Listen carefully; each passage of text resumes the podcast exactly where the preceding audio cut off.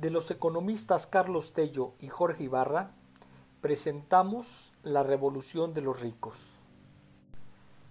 George Orwell anunció en la obra 1984 una sociedad de gente triste y temerosa, mientras que la sociedad de un mundo feliz de Aldous Huxley era una especie de libertinaje y abundancia. Ambas distopías se unieron en cuanto a visualizar un mundo compuesto por manipuladores y manipulados, en una visión de pesadilla en la cual mujeres y hombres carecían de poder de decisión sobre sus propias vidas. Con el paso del tiempo, esos presagios han encontrado un símil en el modelo económico predominante. El neoliberalismo nos aproximó a un ambiente social controlado desde un comando supremo, imponiendo la creencia de que todas las relaciones económicas se escenifican y solo tienen sentido en una economía de mercado de consumo. Aún más, esta imposición también se ha trasladado a las relaciones humanas actuales. La felicidad y satisfacción de las personas se calcula a partir del indicador denominado Producto Interno Bruto, PIB, que es básicamente una medición resultante de la suma del dinero gastado por toda la población. De acuerdo con ese modelo económico neoliberal, la suma total de la felicidad humana aumenta a medida que mayor cantidad de dinero cambia de manos. La riqueza es para un cada vez más reducido grupo social, mientras que la pobreza aumenta para más sectores sociales, entre ellos personas de tercera edad o con discapacidad, condenados a la exclusión y al olvido. De estos y otros temas trata el siguiente libro.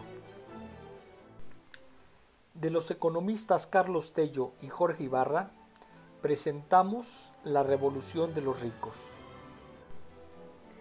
En esta obra se nos relata cómo el neoliberalismo, desde principios de los años 80, fue el modelo que convenció a la clase política dominante, a los administradores públicos y a la academia pero sobre todo a las grandes empresas y en particular al sector financiero, el grupo más beneficiado, por cierto.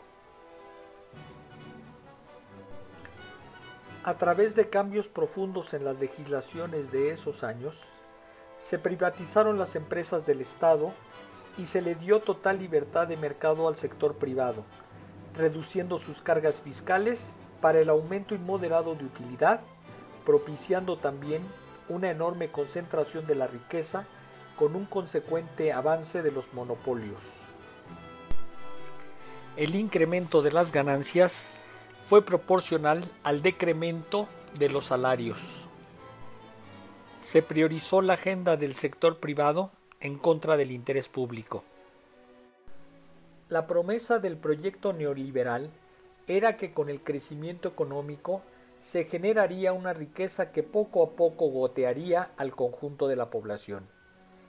Pero ¿qué ocurrió realmente de acuerdo con los autores? Bajo el régimen neoliberal, se fue incubando la problemática que desembocó en la gran crisis y sus secuelas. Dislocación financiera, estancamiento productivo, empleo precario y desempleo, enorme desigualdad y marcada incertidumbre hacia el futuro. Ante esto, ¿qué plantean los autores? Recuperar el estado de bienestar para revitalizar las dinámicas económicas y cuidar la cohesión social.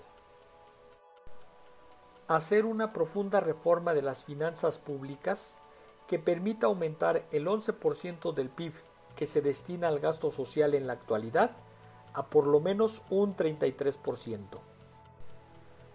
Con esto se podría garantizar una vida digna para la población y atacar frontal e inmediatamente el hambre, la ignorancia y la insalubridad.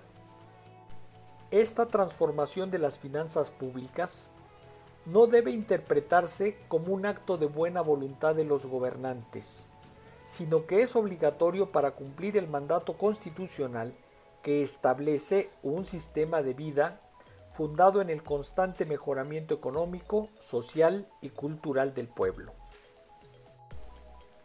Esta importantísima obra del pensamiento económico mexicano la pueden encontrar en la colección Obras de Economía del Fondo de Cultura Económica.